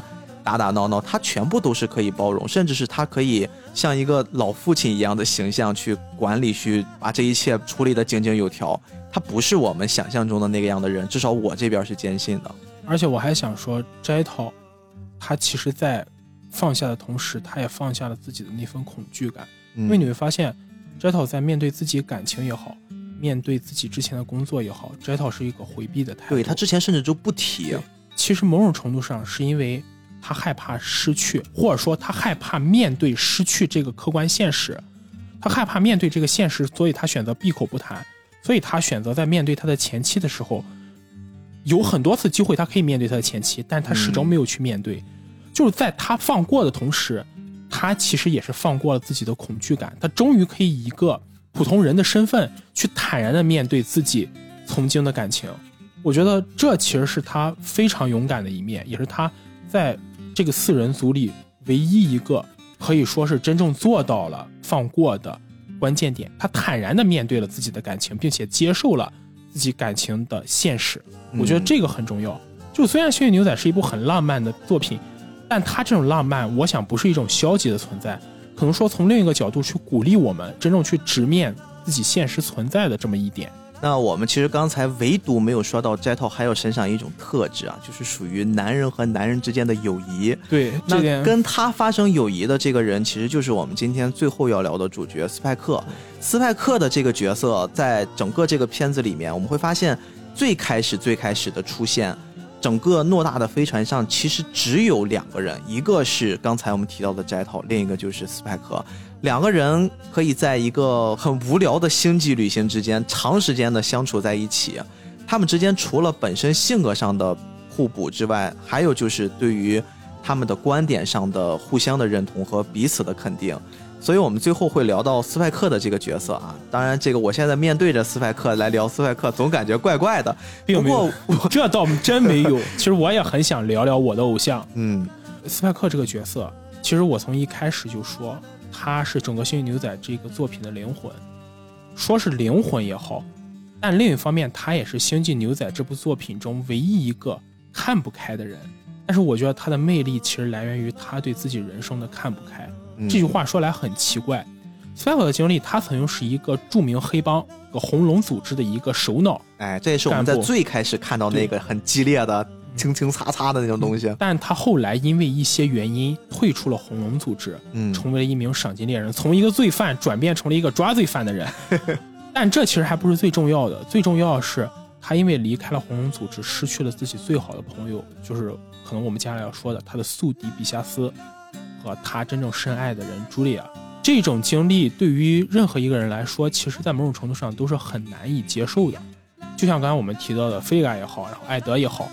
他们的经历远没有斯派克的经历给他们带来的伤痛和悲观来的重。艾德是知道自己家在何方的，而菲利卡失去了记忆，虽然失去了对过去的回忆，但同时也失去了对过去的痛苦。至于 Jetto 呢，Jetto 本身其实他就已经在逐渐学着去放下自己的过去，唯独斯派克，斯派克是放不过自己过去的。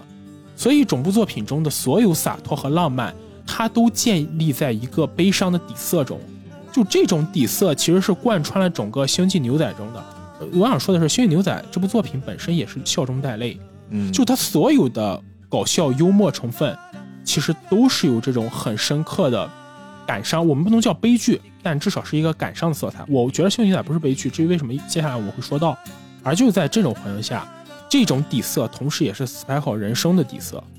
对 Spike 来说，他搞不清楚自己想要的是什么，至少在最后一集之前，他没有搞清楚自己想要什么。他想要跟 Jetto 一起搭档做赏金猎人吗？其实没有。你会发现，即使 Spike 本身身手非常不错，可能是天生为赏金猎人这个工作准备的这样一个身手，他对这个行业也没有多少热情。他想要找回自己过去嘛？我印象非常深的就是，在最后一集，Spike 在前往红龙总部的时候，闪过了很多过去的回忆。有一个回忆，就是他和比夏斯两个人背靠着背。对，这段经历对 Spike 来说是他人生中最难以磨灭，甚至我始终认为他跟比夏斯之间的这种友情，可以跟和杰讨之间的友情相提并论。嗯这两种感情是属于男人的两种不同的感情，一个是什么话都可以说的知己，另一个是生死可托的兄弟。但是当跟自己生死可托的兄弟最后走向了崩溃，两个人大路朝天各走一边，可能此生此世永不再见的时候，我这里可能说一句非常个人的话：如果说亲情和爱情是以宽度著称的，那么我觉得友情才是唯一一个以深度著称的。这种友情的深度是很难用语言去形容的。最后一集有一个镜头我特别深刻，就是 Spike 后来回到了比波普号上，Jet 为他做了最后一顿饭，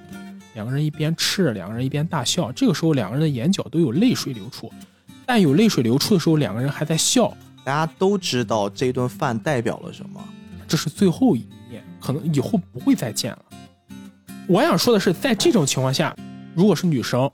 像菲利嘎做出的选择是，我会劝 Spike 不要去。对他当场就拦住了他，也确实是在我们刚才形容他的那套经历里面，我们是可以理解他的这个做法的。他是已经经历过那种我找回了过去，我去面对过去，我坦然了之后自己重焕新生的那种状态。但是这个事儿对于 Spike 这个人，我们不说对于男人，而是对于 Spike 这个人来说，他不是，他永远不会像飞那样去做决定。对，这跟性别无关，这跟每个人的选择有关。我这里想用我自己之前写《星际牛仔》另一篇影评时候用的一句话：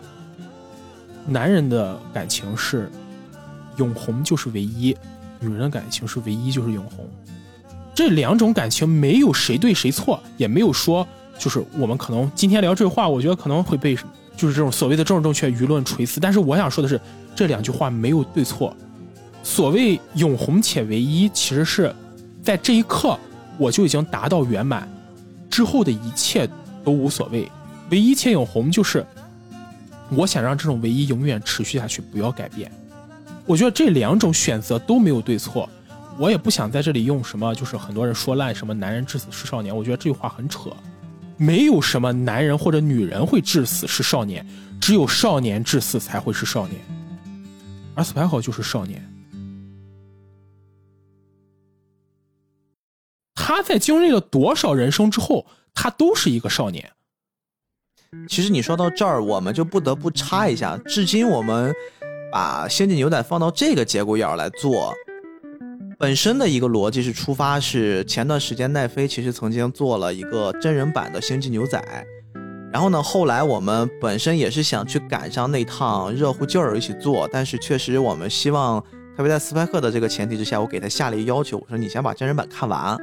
先完整的去感受了那个片子，先不要在意外界对他的好坏。斯派克后来给我比外界评价更早的先给出了一结论，说这个片子并不是一个很好的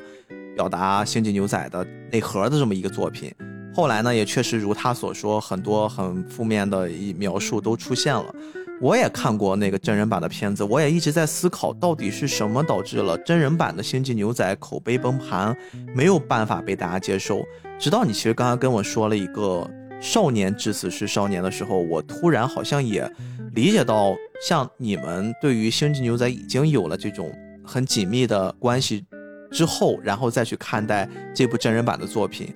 我也理解你跟我说的选角上出现了问题，它的表现上出现了问题，到底指的是什么？因为确实从最开始的这个利益之上，似乎他就不是在表达斯派克本身，他在扮演的也不是斯派克本身，就是我们没有在用一个该像斯派克一样角色的人再去呈现斯派克，所以后面的一切即使再正确，总会让你们觉得有一些不对，有一些偏差。奈飞想拍的是《星际牛仔》，但《星际牛仔》这部片子想拍的是斯派克，嗯这才是最大的问题。奈飞自始至终没有抓住《星际牛仔》这样一部片子它的内核，他是用一种放下的方式去讲一个放不下的故事，而这部故事的真正浪漫其实就在于他自始至终没有放下。如果斯派克真的放下，他不会去最后前往红龙总部，宛如赴死一般结束自己的人生。呃，渡边新郎做过一个采访，有人问说斯派克死了没有？渡边新郎说：“星际牛仔这个故事结束了。”其实这句话默认的就是斯派克死了。不要试图再有什么第二季、第三季这种玩法。这个故事到此为止，嗯放不下的结局固然是可能这个故事画上了终点，但真正的浪漫其实也就在“放不下”这三个字上。如果我们真正要去讲一个放下的故事，我们可以用各种禅宗哲学，包括很多很多的故事。但如果这样去讲一个故事，它就失去了它本身的质感了，因为放不下才显得真实。我们很多人追求的都是放下，或是表面上放下，或者是真实的放下。但我们有几个人去想过，当你放不下的时候，才用这种方式证明你切实的活着。斯派克最终去赴死，他去见到自己的老对手和老朋友比夏斯，最后在跟比夏斯的对决中，我还记得最后一个场面是他伸出了手指，发出了“嘣”的一声。然后就倒下了。我觉得这一幕可能是在我个人接触的所有作品中最浪漫的一幕，没有之一。而在这一幕之后，其实斯派克这个人物，他就彻底成为了一个永红。当我们说少年至死是少年，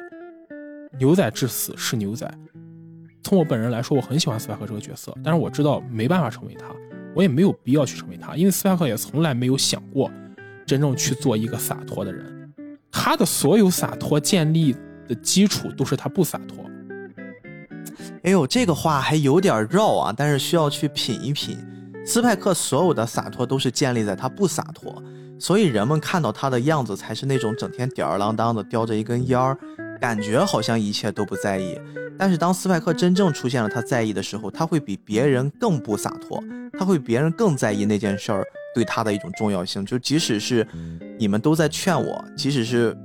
我现在可以已经享受了当下，但是我可以为我的那件拧巴的事儿，去把所有的这些已经被我捋平的事儿，重新让它褶皱起来。这才是少年呀、只有少年才会永远是少年，因为只有少年才会因为一些看上去没有什么价值、虚无缥缈的事情，放弃自己所有的一切，去专门投入在这件事情上，不问崇拜。我不去关心这件事情对我到底有没有好处，我关心的只是我愿不愿意去做这件事情。嗯，菲克最后对菲利亚说：“我的一只眼看向过去，一只眼看向未来，但唯独没有眼睛看向现在。但是我想，当他对菲利亚说出这句话的时候，他眼睛已经看向现在了。嗯，我记得《星际牛仔》有一集最后的结局有这么几句台词：有一个孩子问他的爷爷说：“有星星掉下来了，那不是普通星星，是战士的眼泪。什么是战士？在这个星球某个地方一直战斗的人。”不相信天神的孤独的灵魂，因为不相信天神，所以才要在自己的道路上走下去。这就是斯派克，嗯，所以他才是战士，能够在自己认定的道路上不问一切，不问是非，甚至我不去想结果，只是我觉得这课应该去做就做。这是战士，也是牛仔，那也是斯派克。我们接下来其实要聊一些在整个这个片子里面，因为它是穿插了非常非常多的小故事啊，这些小故事在以现在的二零二一年的最后一个月的最后几天，我们此刻的感受，好像我们回顾几十年前的这部作品，一直以来对我们人类都会造成一些影响和想象，这可能也是这部片子的经典之处。我就要跟你分享几件事儿，看大家都是怎么去考虑的。第一点就是这个片子其实从表面上来看的话，它就是一个像牛仔一样的这种正派去抓一些不断犯罪的反派的一个故事。但是其中有一个小故事，你还记得吗？它是讲的是这个被悬赏了的人，他是一个哥哥，他的妹妹眼睛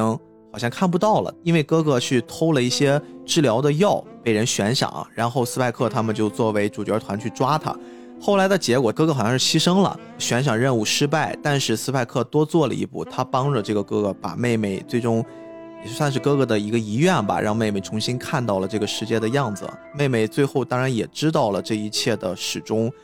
我在那一刻突然想到，我们一直在带入正派的角色，如果我们去当了一个通缉犯，这是一种什么样的体验？我不知道你有没有这种状态，就是咱们在做梦的时候，你会有那么几次，会不会梦到自己好像犯了什么事儿？甚至我曾经做过梦，梦到我犯法了。然后好像我还做了一些很出格的这种事儿，我那一天晚上就梦里的我特别的慌张，我一直在躲，躲任何的人，躲我认识的，躲我不认识的，躲善良的，躲警察，然后会导致我整个人是特别惶恐的。那一晚上我都感觉我一直在冒虚汗，直到我突然因为不知道什么样的刺激醒来。当我醒来，我还残留着我之前做梦的那一瞬间的时候，我突然有了一种我前所未有的放松。我突然感觉，还好是一场梦，还好我现在是一个干干净净的市民，我没有去像我梦里面做成那个样子，我没有让我的生活变成我梦里面那样一团糟。体验一个通缉犯的感觉，体验一个被抓的感觉，其实在这个片子里面，我们可以去带入到非常非常多的赏金猎人和。通缉犯之间的你来我往，有的当然是绝对的坏，有的是看似很好，但是实际坏，有的是他本身并不坏，但是他不得不去做一些违法的事儿。就这一切，其实在一个超出了法律之外的层面上，你会发现好像也变得很直接。只要是你达到了一个事的底线之后，你就是不可以在我们这个宇宙里面没的情面可讲。这恰恰是《星际牛仔》在一个科幻的大框架里显得最真实的一点。每个人都有自己要走的道路。我觉得《星际牛仔》另一方面其实讲述了一个，当你选择了一条道路，你就不可以回头的故事。如果如果你要这么去走的话，真的是有的。嗯，其实这部作品也有一种宿命感。宇哥，你感没感觉到？当你选择了一条道路之后，这条道路本身没有对错，你自己也没有对错。如果一定要找对错的话，就是你可不可以在这条路上走下去？当你真正走上这条路的时候，你是不可以放弃自己的所有想法，因为你即使放弃，别人也不会接受你。所以重要的可能是选择，而非这个过程。嗯，我觉得这是整个星际牛仔的世界里，可能是一个隐性的一个游戏规则或者法则。我们给你充分的选择自由，毕竟它是一个人类向着各个星球殖民的年代，整个世界和整个人类社会的架构已经不同了。但是依然保留着一点，跟自古以来人类社会所共通的一点，就是我们给你充分的选择自由。但是如果你选择这条路，无论如何你都要走下去。嗯，就我又要提到斯派克，他选择了回到红龙，那么这条路他就一直要走下去，走到自己人生的终点。这也许是种残酷，但我觉得这种残酷的背后也是一种公平，或者也是一种变相的浪漫吧。我同样有一集印象很深的是在另一件事儿上，你记得有一集其实是特别脱离出我们传统看到的《星际牛仔》里面那种日常的行为。他们有一集呢，讲的是有一个像游戏一样的 VR 设备，但我相信在那个年代可能还没有我们平民级的这种 VR 设备了。在那里面，他们像玩着游戏一样，带上了那套设备呢，被里面的一个根本就不存在的虚拟人物给操控着，然后会让很多很多人都陷入到了。他们的一种类似催眠的氛围之下，在那集里面，其实我并不是想说太多，就是人和 AI 的概念啊，这种老生常谈的话题，我们之前也做过相关的节目，甚至是我们已经习以为常了，这不是一个很陌生的事儿，而是里面有一句台词让我印象还蛮深的，他们会说，呃，人创造出来的神，然后会把这种神呢，赋予成了像电视这样的一种媒介的存在。电视呢，即是一种宗教，因为在那个年代，我相信再神奇的渡边信一郎也不会知道，可能在二十年之后、三十年之后，这个世界上的每一个人手里面都握着一块玻璃，它叫智能手机。我们现在更像是被手机给操控起来一样。但是在那个年代，渡边新一郎很超前的看到了电视这种像宗教一般的存在。人每天会花费大量的时间在电视上，电视会通过一个小小的方寸盒子给我们传达各种各样的信息，甚至是给我们传达他们希望我们看到的一切。里面的台词还包括在最后把这一切难题解决的时候，当时的一个反派啊，借助一个 OS 说出来的话，他说：“我们由神所赐的灵魂，也就是身心，可以通过网络遨游在这无限的宇宙之中。对我们的身心来讲，难道这个肉体不显得太过渺小了吗？难以成为其永存之地吗？”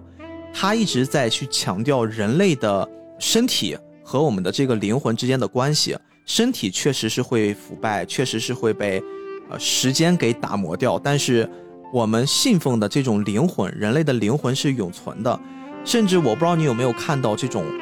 更科幻一些的玩法，是直接将人类的肉体完全的给隔绝掉，最后会把一个灵魂给供养起来。就是说，人类真正达到所谓的永存，有点像星际上面那个神族一样，抛弃哎了肉体，对对对只剩下人以一种灵体的姿态存在。对，这样子的话，确实是可以实现我们在他们界定的那个范围之内的这种像神灵、像灵魂一般的存在。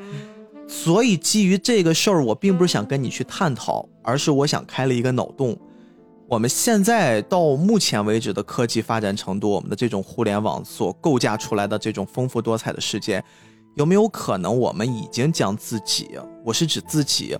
做成了一个在互联网上永生的存在？我们的逻辑是基于互联网，其实并没有我们想的那么的容易被毁灭。互联网可能会基于这种形态一直长时间保存，甚至我们在十年前说的一句话，连我们自己都忘记了。但是借助互联网，十年前的那一句话，一字一句清清楚楚的都印在那儿。最有意思的例子就是你们还敢去翻你们十年前的 QQ 空间吗？我，你说到这里，我可就得把以前的，其实我连我连删除那些说说我都不敢，因为删除的你得看你得看，太尴尬了。这是非常可怕一件事儿。所以说，其实我们现在很多方面借助互联网，其实已经达成了一种伪永存的状态。那它会不会在于一种概念是跟我们传统第一次接触互联网的时候，我们达成的那种认知相悖？我们一开始接触互联网是因为什么？是因为互联网上可以自由，可以随心所欲。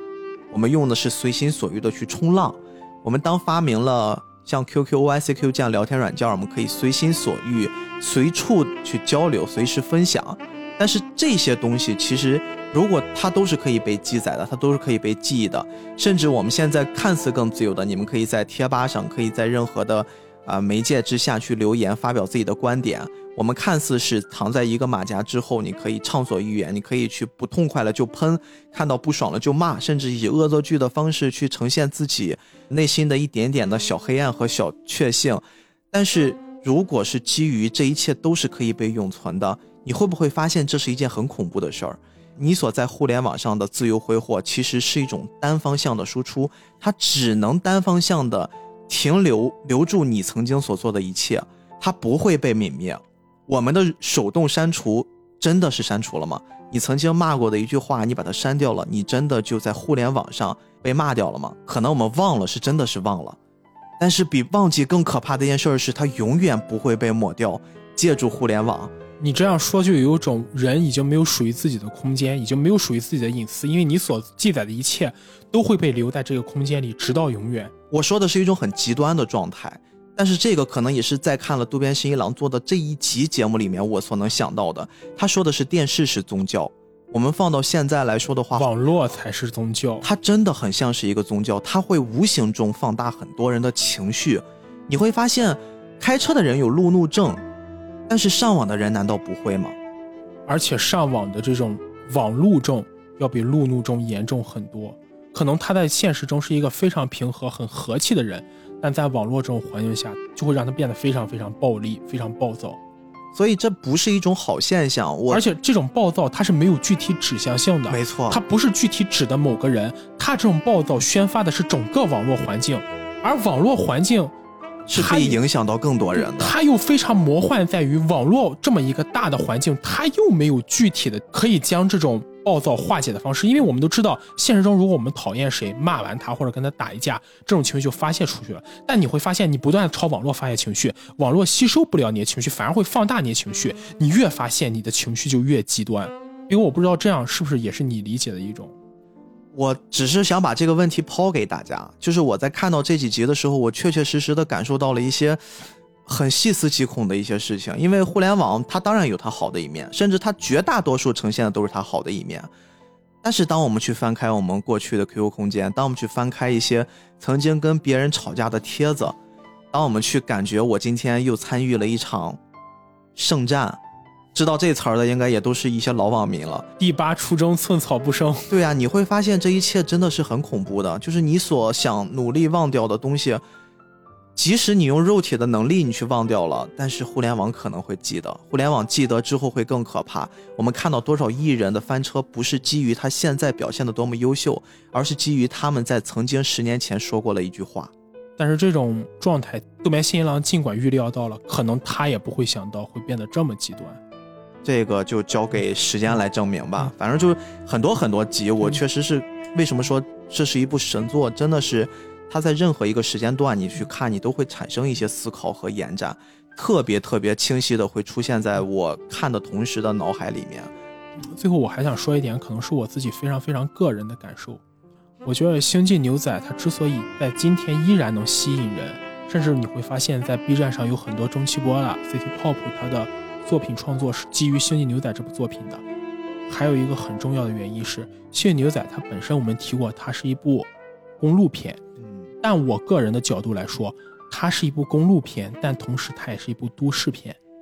因为它所营造的公路环境其实是高度的跟它所创造那种都市感绑定在一起的，就是 City Style，而这种都市感。又是非常非常切合八九十年代整个人类的发展方式，或者用都市感也不恰当。我这里一定要用到我个人非常喜欢的一一个词，叫迁徙感。嗯，在我个人的价值观中，一九九九年到两千年这一年时间，对整个人类来说，或者对整个人类文明来说，都是一个非常非常独特的年份。我们向往着千禧年，我们很多人都会觉得，当一字。的千年过去，二字开头的千年到来的时候，我们的世界会变得更加美好，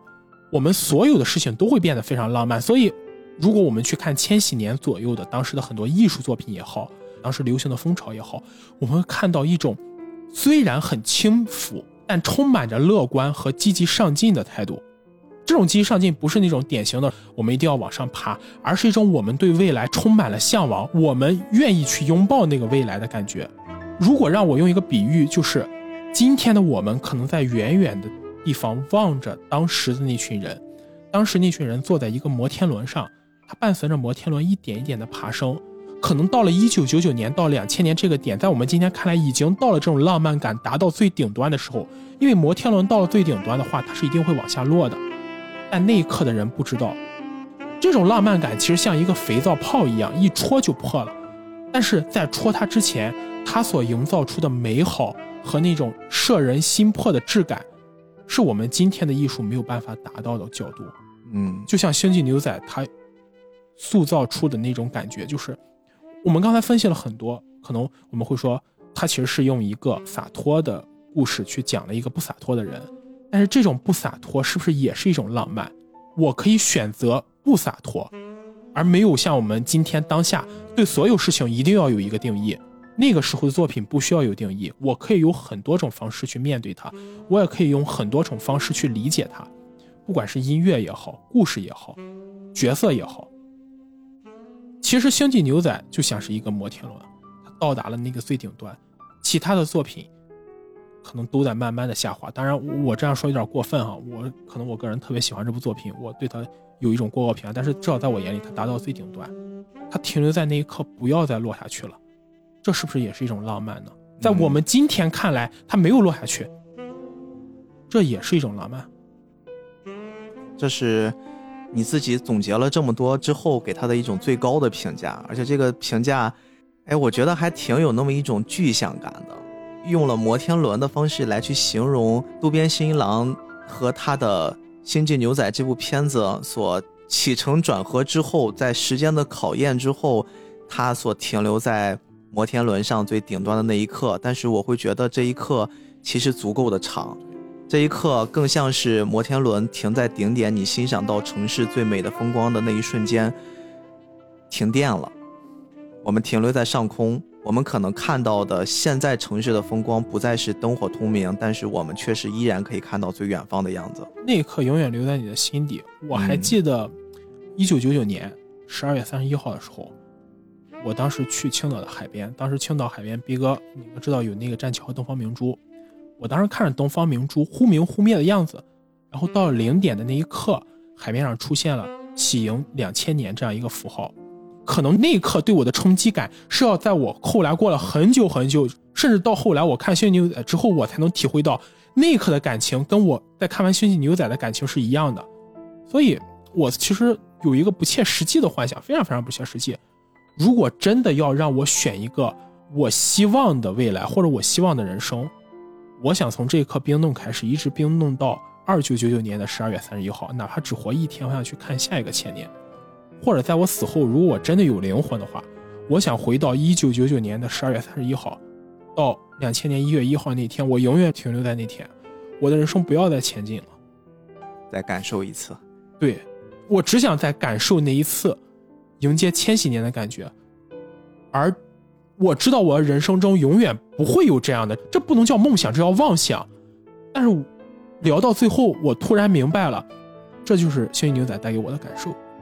此刻的斯派克让我感觉突然变成了故事中的斯派克，他们一样的执拗，但是一样的像一个少年一般，他就是一个少年，然后再充满自己的幻想。那这期节目，我不知道大家的感受怎么样，但是这真是我们最真实的一种表现了。最后吧，我其实想了很多种结尾的方式，我不知道我们从哪一个点更能把我们今天所聊的内容给以一个像结尾一样的烘托的方式给留下来。后来我思前想后呢，我觉得还是不要用情绪来带动他们。既然这是咱们作为二零二一年的最后一期节目，它就应该充满了一种仪式感。飞其实曾经在他的录像里面，他做的这个举动给我了一些想法，因为他本身做的这盘录像是希望能放给十年之后的自己，然后给十年之后的自己打气。结果歪打正着的，他是在五十年之后才看到了这盘录像带。呃，我们也不用去那么远啊，我也不是敢拍着胸脯保证菠萝油子可以活五十年，我们就给明年的这个时候的我们两个，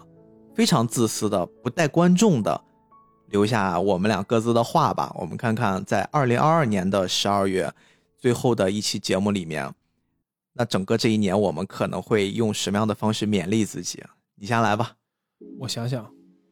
因为我一直认为我是一个少年，所以我会用尽少年所有的心气去把我们的菠萝游戏做好。嗯，我其实想到这个问题，但是我故意没有去想答案。然后我觉得就这一刻，我突然想到了一个答案，就是四个字儿：好好活着。行了，就这样吧，感谢感谢您的收听，谢谢你的时间啊！我是菠萝油主播 B B，下课，那我们明年再见。明年再见。愛してたと嘆くにはあまりにも時は過ぎてしまったまだ心のほころびを 癒せぬまま風が吹いてる。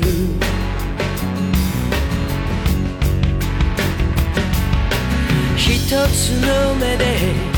明日を見て一つの目で昨日を見つめてる。君の愛のゆりかごでもう一度安らかにれたら乾いた瞳で誰か泣いてくれ。